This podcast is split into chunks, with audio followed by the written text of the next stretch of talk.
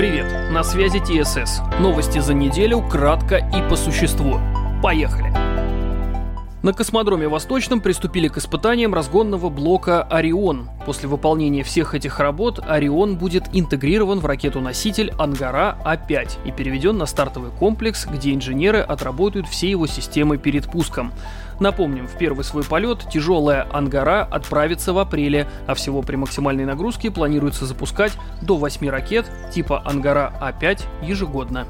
Напечатать себе новые мозги предлагают ученые из США. Но сразу скажем твоему бесячему коллеге, который разогревает рыбу в микроволновке, это, увы, не поможет. Авторы разработки хотят помочь больным альцгеймером и паркинсоном. Выращенные нейроны помещают в мягкий гель, который стабилизирует ткани, не давая превратиться им в студни. По завершению процесса печати ткани начинают вступать в связи, необходимые для обмена информацией. Пока это звучит как технология из будущего.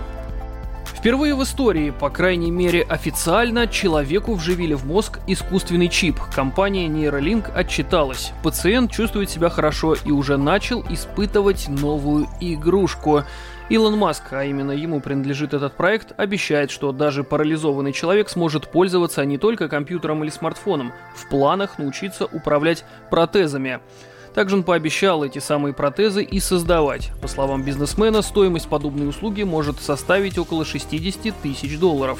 Пока это все звучит как фантастические рассказы, но зная, как Маск подходит к своим идеям, не исключено, что у него все получится. Мы уже настолько привыкли к разным умным устройствам, что казалось бы, ничем нас не удивишь. Но не тут-то было. Умные контактные линзы звучит заманчиво, но нет. Светящийся глаз тоже нужно заряжать. Blink Energy придумали прибор, который клеится непосредственно на века. Устройство собирает информацию о внутриглазном давлении или уровне глюкозы в крови. По словам создателей, человек не ощущает никакого дискомфорта во время ношения. Но судя по видео, со стороны такое решение выглядит крайне странно и даже пугающим. В России разработали модель летающего каршеринга «Пчелка». Аппарат представляет собой гибрид автожира, винтокрылого летательного аппарата, похожего на вертолет, который поднимается за счет свободно вращающегося в режиме авторотации несущего винта и биокоптера. «Пчелка» — одноместный летательный аппарат с низким расходом топлива и автопилотом. Максимальная скорость полета 200 км в час. Дальность с электродвигателями 180 км, а максимальное время полета 1 час час 10 минут. Аппарат настолько надежен, что даже может безопасно приземлиться при отказе двигателей. О развитии этого проекта будем держать в курсе.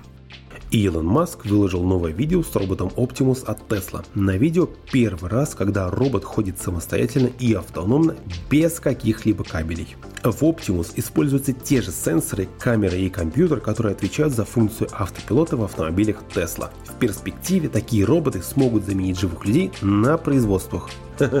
А учитывая, что некоторые автопилоты включаются за секунду до ДТП, у меня вопрос. А теперь они, они будут также отключаться в случае ЧП? А пока Илон Маск планирует внедрять на производство своего робота, Boston Dynamics показали, как их Atlas помогает людям в производстве машин. Теперь Железный умеет распаковывать и перемещать автомобильные амортизаторы. Мне кажется, работягам, которых заменит этот робот, пора становиться на биржу труда.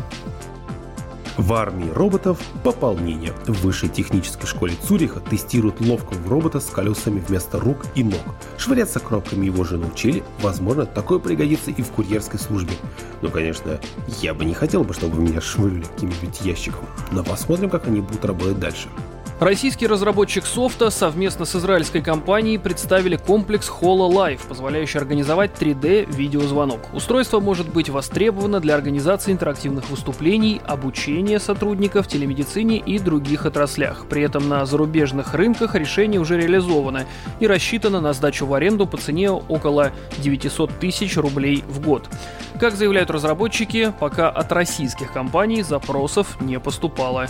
Эй, ребята из HoloLive, ну давайте как-нибудь заинтересуйте отечественного потребителя.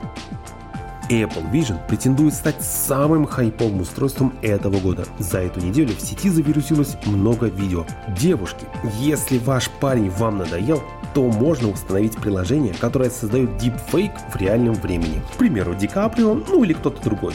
Или, допустим, починка машины. В условиях, когда руки испачканы, шлем и его возможность бесконтактного управления весьма кстати. Э, кстати, также в очках найдена интересная функция, позволяющая видеть в темноте. Включив ее, все стены и препятствия будут прорисовываться разноцветной сеткой. Ммм, картинка чем-то напоминает мир глазами хищника. И это еще не все. Больше видео смотрите в наших социальных сетях. При этом Apple щедро, очень щедро отблагодарила своих сотрудников, которые работали над Vision Pro и подарила им красивую бумажку, на которой нарисован шлем. Это Apple Vision Pro. Нет. Кое-что получше. Это рисунок. Apple Vision Pro. И надпись «Спасибо, что помогли миру познакомиться с Vision Pro». Это как выдать зарплату веткой. Ну что ж, В городской клинической больнице в Перми создали нейросеть, которая позволит врачам оперативно определить действительную причину инсульта. Во многих случаях врачи-неврологи сразу не могут дать точного ответа о реальной причине возникновения инсульта у больного. И вот в России решили создать крупную базу данных, включающих изображения с очагами ишемического инсульта, и выяснить закономерности ему сопутствующие. Сейчас созданная в Пермском крае нейросеть содержит свыше тысячи данных изображений, а найденные совпадающие признаки дают докторам подсказки о причине инсульта с достаточно высокой степенью вероятности. Вот это я понимаю технологии на благо человечества. и на этом все. Проект TSS. Услышимся.